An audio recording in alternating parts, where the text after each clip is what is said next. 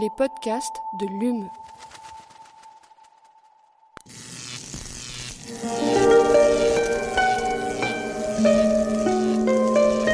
Allume la science. C'est une des nombreuses manières d'essayer de comprendre l'homme. Eh bien, imagine que toute forme de vie sur Terre meurt instantanément et que chaque molécule de ton corps explose à la vitesse de la lumière. Une sorte de, de relativisme absolu. Inversion complète de la charge des protons. La Terre va entendre ces mots. Allume la science.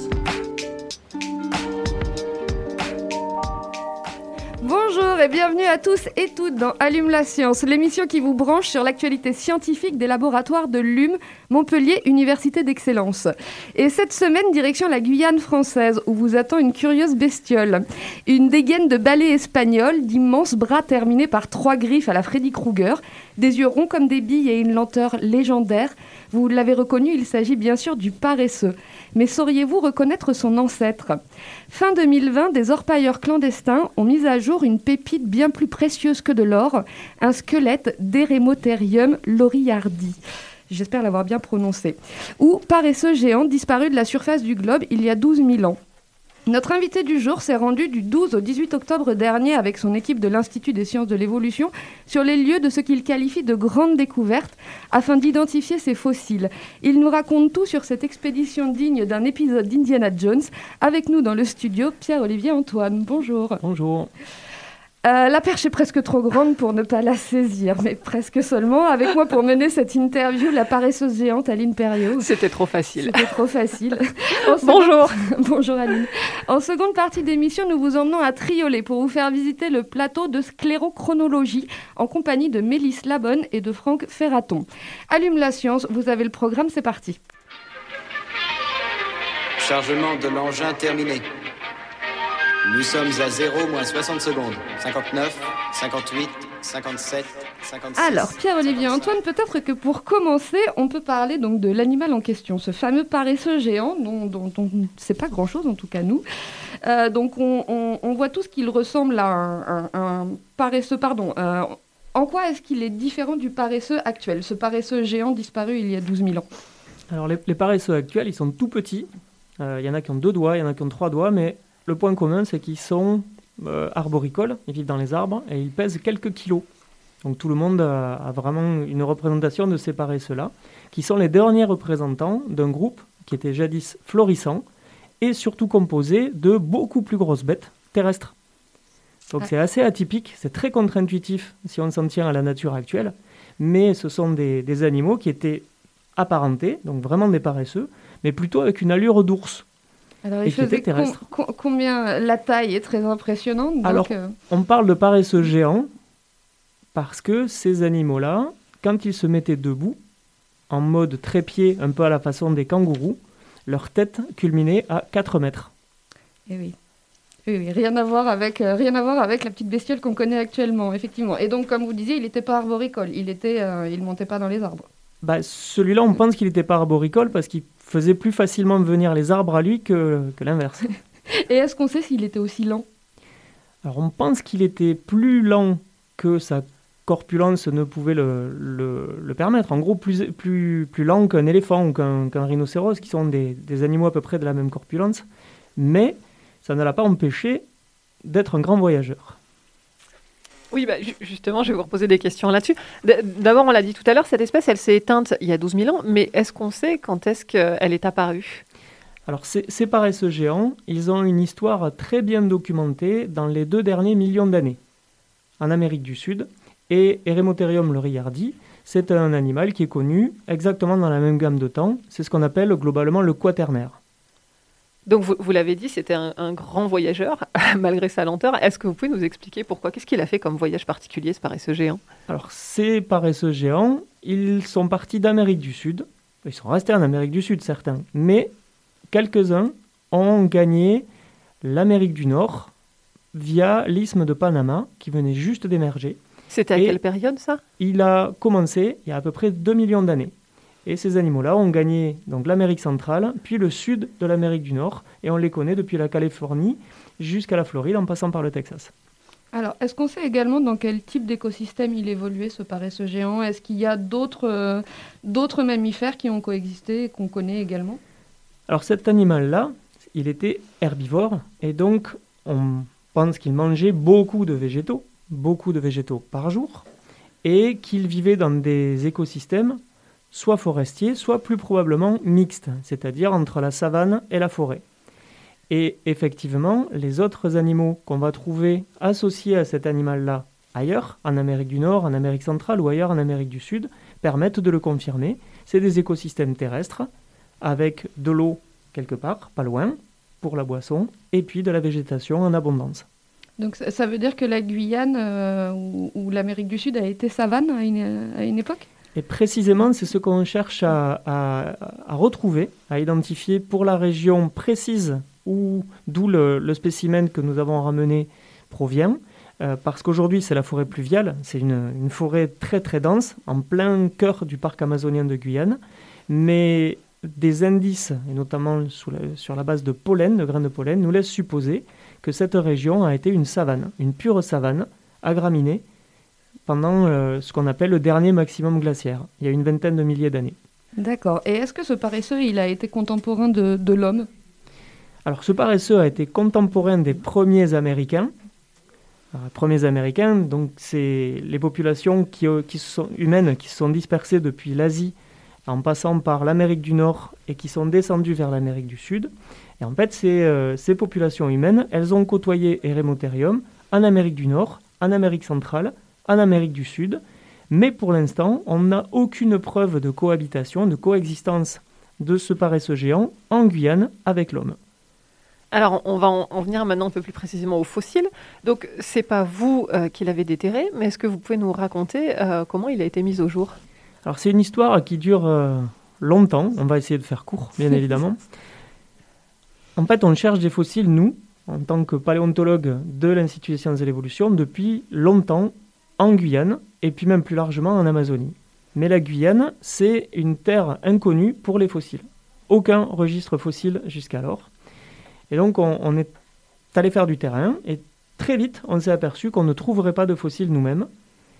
Donc on a fait de la pub des interviews radio, interviews télé, des euh, articles dans des magazines pour dire vous qui êtes des acteurs de terrain en Guyane, qui êtes beaucoup plus longtemps, beaucoup plus souvent que nous en Guyane, s'il vous plaît, si vous trouvez des fossiles ou quelque chose qui ressemble à des fossiles, dites-le nous. Ça, c'est la première étape. Et c'est arrivé, quatre ans plus tard. Et ce qui est arrivé, c'est tout simplement des photos en fichier attaché sur mon, ma boîte, euh, sur ma, messagerie. Et cette photo, c'était une vertèbre d'un paresseux géant, ce qui m'a fait faire un bond euh, assez, assez euh, monumental sur mon fauteuil, et aller voir tous les collègues pour leur dire que ça y est, la mégaphone euh, pléistocène qui jouait à cache-cache avec les paléontologues depuis 180 ans, en Guyane, il y en avait enfin une preuve. Et du coup, qui est-ce qui avait trouvé cette, euh, ce fossile et qui vous avait envoyé la photo? Alors, c'est là qu'on confine à l'extraordinaire, c'est que les découvreurs sont des orpailleurs clandestins brésiliens, Donc des d'or, chercheurs d'or illégaux, qui, en novembre dernier, novembre 2020, ont découvert ce qu'ils pensaient être des os.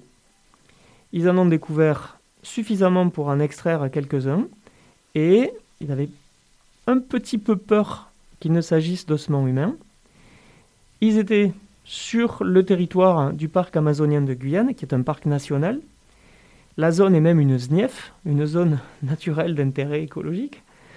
Et ils ont, par l'intermédiaire d'un intermédiaire, dont je tairai le prénom, mais euh, quelqu'un de, de- un intermédiaire, on va dire. Cet intermédiaire a fourni les, ces eaux au parc amazonien et les gens du parc amazonien ont tout de suite euh, vu l'ancienneté de, de ce spécimen et l'ont fourni aux services régionaux de l'archéologie. Et ce sont les services régionaux de l'archéologie qui m'ont contacté en relation grâce à, euh, à tout, ce, tout ce battage qu'on avait fait auparavant. Voilà, donc c'est une histoire très très compliquée. C'est très romanesque, c'est assez génial. Alors, vous dites également, enfin, j'ai lu dans la presse que selon vous, ces orpailleurs, ils avaient certainement trouvé un squelette entier. Euh, vous, pourtant, vous, vous- enfin, Actuellement, on ne possède que, que- qu'un squelette partiel de, de ce paresseux géant. Alors pourquoi? Alors, tout laisse supposer effectivement qu'il s'agissait d'un squelette complet, donc un individu qui s'est déposé, euh, qui est mort au fond d'un marécage. Et ce qui nous laisse supposer que c'était un squelette complet et un seul individu, c'est tout simplement que tous les os sont compatibles, tous les éléments qu'on a pu euh, récupérer sont compatibles. Il s'agit d'un jeune individu, ce qu'on appellerait un adolescent si, euh, si on était, si c'était un humain. Et ces restes proviennent de plusieurs régions du squelette. Des éléments de la tête, la mâchoire inférieure, l'élément du crâne qui porte les dents, qu'on appelle le maxillaire, des vertèbres, une vertèbre, pardon, un élément de l'épaule, un élément de l'avant-bras, une côte. Donc tout ça, c'est susceptible d'être, euh, de provenir d'un seul squelette Mhm. et de n'en être que des éléments partiels. Du coup, du coup, le, le reste euh, du squelette, euh, pourquoi est-ce qu'on l'a pas trouvé Si le, si le paresseux semble être mort à cet endroit-là, qu'est-ce qu'ils sont devenus les autres Le- ossements? Il faut bien imaginer le contexte dans lequel la, découverte a été faite. Ce sont des orpailleurs clandestins qui travaillent à la lance à incendie. La lance à incendie, c'est pas vraiment l'outil préféré des paléontologues pour fouiller. C'est vraiment une lance à incendie imaginée comme un pompier en train d'essayer d'éteindre un incendie. Et là, c'est sur le, sol, au fond de la fosse pour la recherche d'or, avec une pression colossale et sur des os qui sont très fragiles parce que pas encore complètement fossilisés et très très euh, rendus très friables par l'agressivité du climat et l'acidité des sols. Et Oui, c'est la raison pour laquelle vous nous avez dit qu'il n'y avait pas de registre fossile en Guyane. Il y a cette, euh, cette typicité, cette particularité des sols, en fait. C'est ça, en gros, le- ce sont tout simplement les premiers fossiles terrestres de Guyane. En tout cas pour le, le monde animal. Et du coup, après, vous, quand vous êtes arrivé dans l'aventure, comment est-ce que vous avez procédé pour identifier ces ossements? Alors, on a en premier lieu donc, reçu des photos de, ces spécimens. Ces spécimens ont tout de suite, d'après leur taille et leurs caractéristiques, permis d'identifier un paresseux géant. Ce qui était absolument pas étonnant. On s'attendait à avoir ces paresseux géants qui étaient très abondants dans le nord de l'Amérique du Sud. Mais l'intérêt, c'était de les trouver en Guyane enfin. Et là, c'était pour la première fois qu'on en C'était la première fois sur tout le plateau des Guyanes que des, des restes nous parvenaient à- à des paléontologues. Mais ailleurs, où est-ce que, où est-ce que des paresseux géants avaient déjà été trouvés? On en a déjà Alors, trouvé. les, hein. les paresseux géants, ils sont connus pendant le- ces deux derniers millions d'années et jusqu'à 12 000 ans euh, dans tout le nord de l'Amérique du Sud, même dans toute l'Amérique du Sud, au sud de l'Amérique du Nord et en Amérique centrale. Et ces érémothériums, ils sont très très abondants. Ils sont tellement gros, à vrai dire, que dès qu'il y a un reste de cet animal-là, n'importe qui, paléontologue, orpailleur ou citoyen lambda, va trouver, va le reconnaître comme étant un os géant. et, et du coup, depuis quand, vous, les chercheurs, vous le connaissez, cet érémothérium Alors cet animal-là, il a été euh, baptisé en 1842. Donc ça fait 179 ans que cet animal-là est connu, cette espèce-là est connue, et ça faisait 179 ans qu'il jouait à cache-cache en Guyane avec les savants. Alors vous dites justement que cette, décou- cette découverte, elle va ouvrir donc une brèche vers un passé méconnu de la Guyane. Est-ce que ça signifie qu'on va ouvrir d'autres chantiers maintenant là-bas? Alors, le gros gros intérêt, c'est que cette découverte-là, elle est très significative. Elle nous a permis de monter une expédition pour aller travailler, pour trouver le reste et le mieux le contextualiser, c'est-à-dire retrouver le contexte dans lequel il vivait, définir son âge, définir l'environnement aussi, sur la base des restes végétaux. Les restes végétaux, c'est le pollen, ce sont les feuilles, ce sont les, les arbres, euh, les troncs d'arbres, des charbons. Tout ça, on en a trouvé en association. Mais on a également eu la chance, grâce aux, collègues de Laurent Marivaux notamment, de, qui a tamisé avec euh, Lionel Autier, qui ont tamisé les sédiments.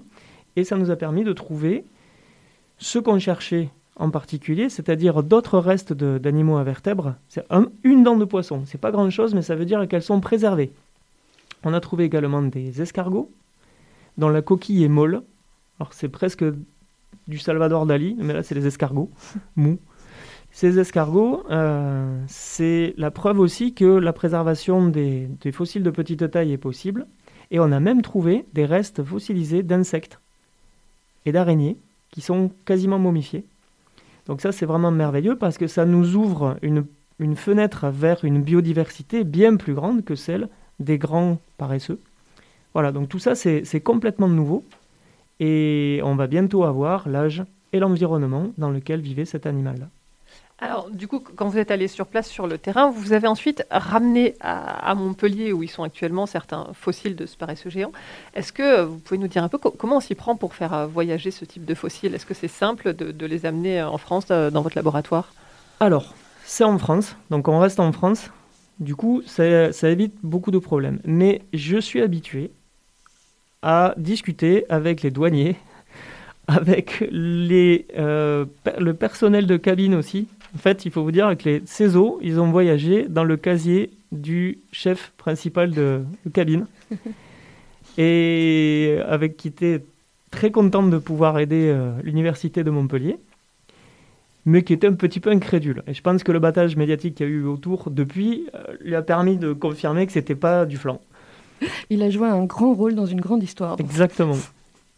Mais il y- a un, un protocole particulier, je dis ça, je pense au, au fameux protocole de Nagoya qui fait qu'on ne peut pas forcément euh, faire euh, voyager ou prélever et ramener au laboratoire euh, ce Alors- qu'on a prélevé sur le terrain. Est-ce que ça s'applique aussi aux fossiles ou pas? Ça s'applique. Le protocole de Nagoya, c'est un protocole de partage des, des avantages entre les communautés locales, les populations locales et, et les chercheurs.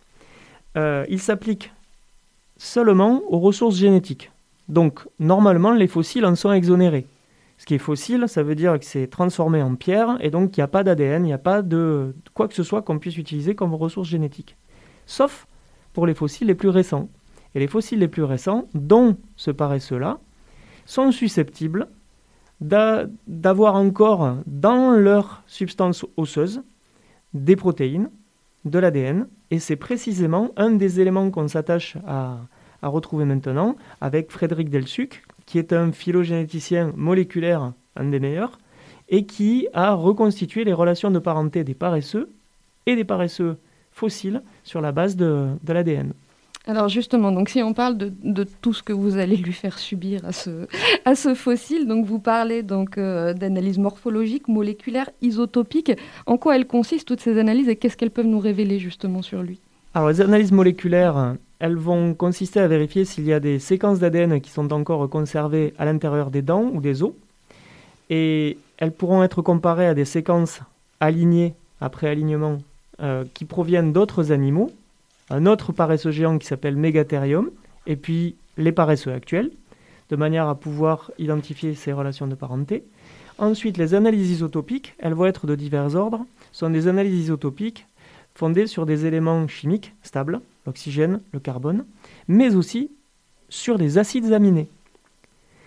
Grâce à ces acides aminés, on devrait pouvoir identifier le régime alimentaire de cet animal, plus précisément que la morphologie de ses dents ne le laisse supposer. En gros, les paresseux sont essentiellement herbivores. Mais une collègue qui s'appelle Julia Tejada, qui est chercheur euh, contractuel à l'ISEM en ce moment, est une grande spécialiste de la reconstitution des régimes alimentaires des, animaux, en particulier des paresseux. Elle est péruvienne. Et elle vient de publier un article qui montre que certains paresseux, des lointains cousins du paresseux géant qu'on a trouvé en Guyane, avaient une partie de protéines animales dans son régime alimentaire. Et donc on se demande si, elle en particulier se demande si c'était volontaire, si c'est des animaux qui mangeaient de la viande ou si ces protéines animales provenaient par exemple d'insectes qu'ils pouvaient ingérer en même temps que la végétation. Alors, euh, en, une petite minute, euh, en une petite question pour finir, parce qu'on n'a plus beaucoup de temps. Euh, ces fossiles, ils sont dans votre bureau, mais vous dites aussi que vous allez les, rapatrier en Guyane et que là-bas, vous allez les présenter aux collégiens. En quoi c'est important pour vous de les sensibiliser justement à la présence de fossiles chez eux? Alors, effectivement, ils sont à Montpellier pour l'instant parce qu'ils sont passés, ces os, au CT scan, donc au microtomographe à rayon X, qui nous permet de, manière non destructive de, voir l'intérieur de, ces fossiles. Mais ils vont effectivement repartir en Guyane. Alors, on ne sait pas encore où, euh, à l'université de Guyane, au parc amazonien de Guyane ou au musée Franconie de, Cayenne. Ça va être euh, discuté. Mais ce qui est sûr en tout cas, c'est qu'ils vont faire partie d'un projet, ce sera vraiment la vitrine d'un projet qui est en cours et qui s'appelle Paléobiodiversité de Guyane. Ce sont des kits pédagogiques que nous allons fournir à tous les établissements secondaires de Guyane, les 51 collèges et lycées du territoire guyanais, et à l'Université de Guyane, pour préparer les citoyens de demain à la paléontologie, aux aspects et les familiariser aux aspects de la paléobiodiversité et aux changements climatiques du passé qui préfigurent ce qu'on est en- train de vivre. Un grand merci à vous pour cette interview passionnante, Pierre-Olivier et Antoine. Euh, donc on passe maintenant à notre séquence reportage. Et cette semaine, Aline, c'est toi qui nous emmène au laboratoire Biodiversité Marine, Exploitation et Conservation. Tu nous expliques Oui, euh, je vous emmène plus précisément sur le plateau de sclérochronologie en compagnie de Maïlis Labonne et Franck Ferraton qui parviennent à faire parler les otolithes de poissons ou les vertèbres de requins afin de déterminer leur âge ou même de retracer les chemins qu'ils ont parcourus. Un vrai travail de détective qu'ils nous font découvrir aujourd'hui. On est sur le campus Triolet au laboratoire Marbec sur le plateau de sclérochronologie. Et euh, je suis avec Maïlis Labonne et Franck Ferraton. Je vais vous demander de vous présenter s'il vous plaît. Bonjour, je suis Maïlis Labonne, je suis ingénieure de recherche à l'IRD et donc euh, je suis responsable avec mon collègue du plateau de sclérochronologie de Marbec. Je suis Franck Ferraton, je suis assistant ingénieur au CNRS au sein de l'UMR Marbec euh, qui s'intéresse à la biodiversité marine et donc je partage la responsabilité du plateau sclérochronologie avec Maïlis Labonne. Et alors, question, euh, qu'est-ce que c'est que la sclérochronologie? Donc la sclérochronologie, c'est l'étude des pièces dures que l'on peut retrouver chez les êtres vivants et surtout les, poissons, les animaux aquatiques. Donc, et ça comprend en général des coquilles, l'étude des coquilles, des euh, otolithes de poissons, des vertèbres, des épines dorsales et des écailles. Que, À quoi ça vous sert d'étudier ces parties dures, justement? Alors, ces parties dures ont la particularité de croître avec la, croissance de l'animal. Et donc, dans le cas surtout des otolithes, parce qu'ici à Montpellier, dans ce plateau, on est spécialisé surtout sur l'étude des otolithes, donc qui sont des petites pièces calcaires qui sont présentes dans l'oreille interne du poisson et qui leur permettent de recevoir les vibrations et de se situer dans la colonne d'eau et qui ont la particularité de, de se créer avec la- le poisson, à la naissance du poisson, et de grandir par l'apparition de cernes tout au long donc, de la vie de, de l'animal. Et donc, en comptant ces stries, on peut arriver à donner un âge au poisson. Et euh, également, quand elles se forment, euh, elles incorporent les éléments chimiques qui sont présents dans l'eau en- entourant le poisson. Et donc là, quand on arrive à décrypter ces signatures chimiques, on a aussi toute l'histoire environnementale du poisson. Et est-ce qu'on peut en, en voir euh, une de ces otolithes pour vous décrire un petit peu à quoi ça ressemble? En fait, on peut déjà en voir euh, un ici sur un des postes de travail.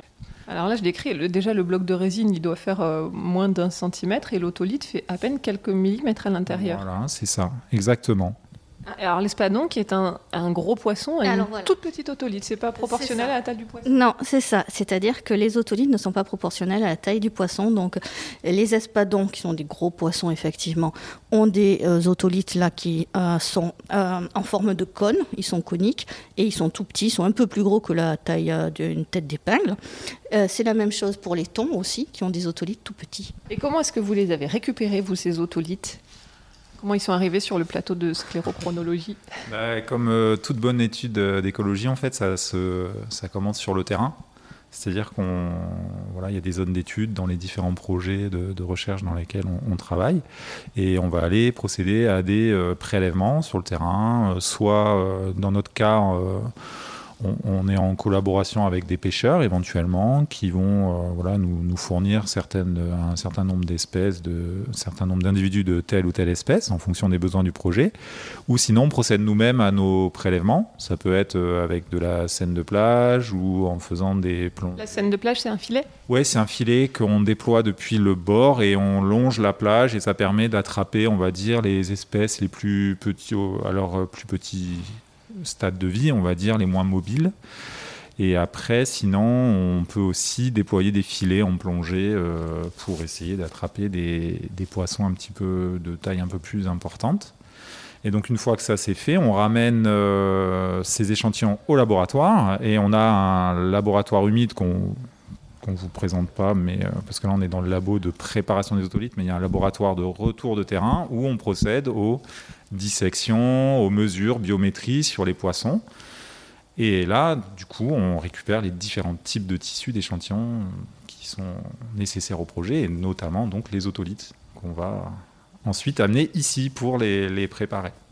Et du coup, ça, vous permet, une fois que vous, vous les étudiez, de, connaître un peu mieux les, courbes de croissance des différentes espèces, c'est ça?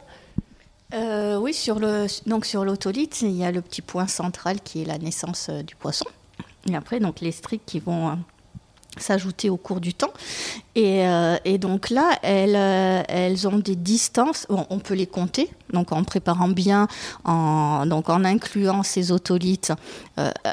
C'est-à-dire qu'avant, il y a quand même la récupération des otolithes dans le poisson, puisque là, après toutes ces mesures, il faut aller les récupérer, elles sont à l'intérieur de la tête du poisson, donc il faut couper la tête du poisson au-dessus des yeux, l'ouvrir, enlever le cerveau, et aller chercher dans des encoches qui sont vraiment très très précieuses. C'est de la chirurgie, voilà.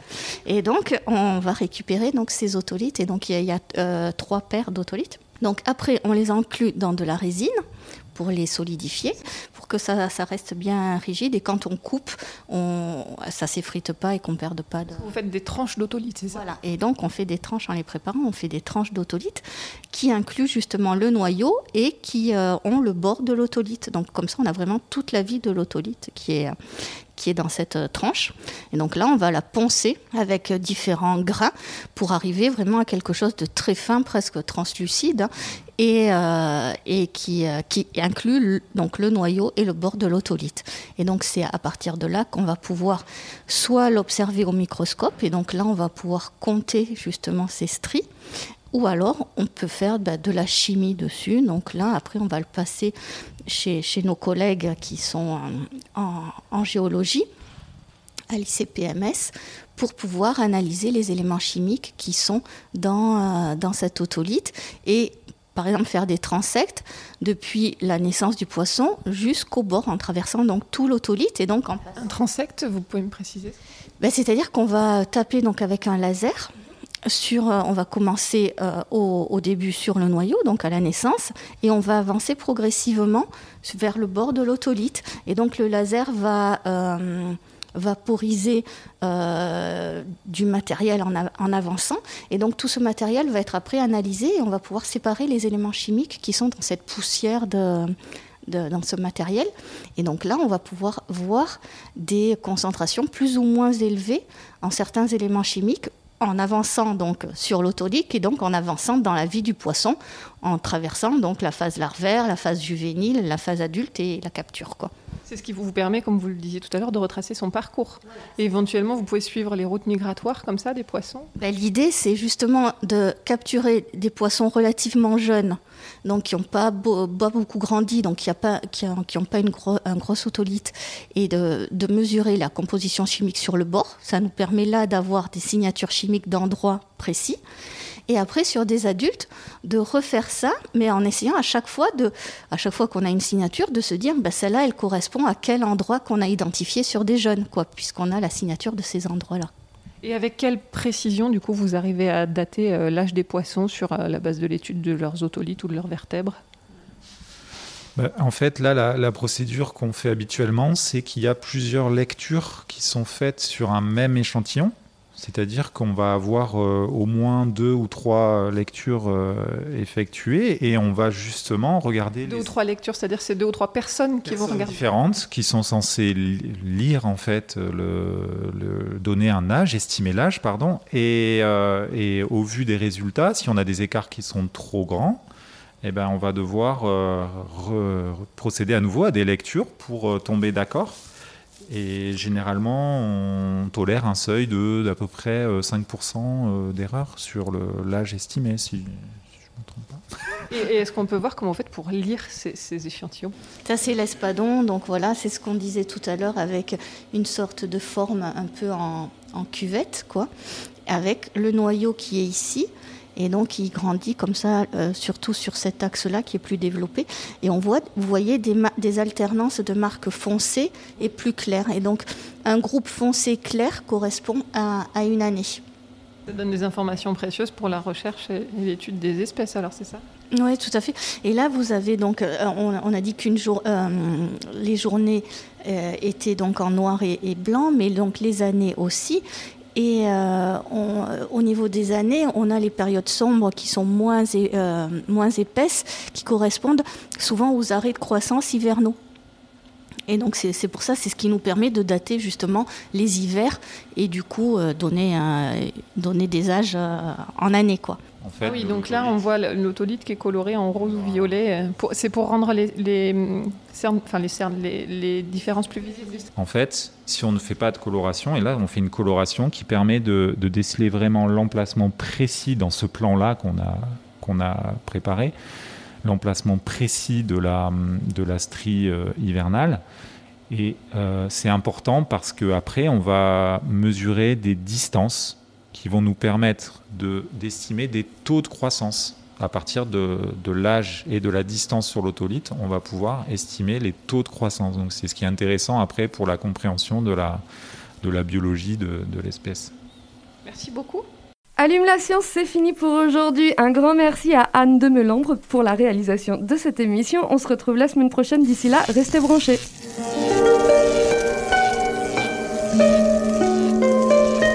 Allume la science. C'est une des nombreuses manières d'essayer de comprendre l'homme. Imagine que toute forme de vie sur Terre meurt instantanément et que chaque molécule de ton corps explose à la vitesse de la lumière. Une sorte de, relativisme absolu. Inversion complète de la charge des protons. La Terre va entendre ces mots. Allume la science.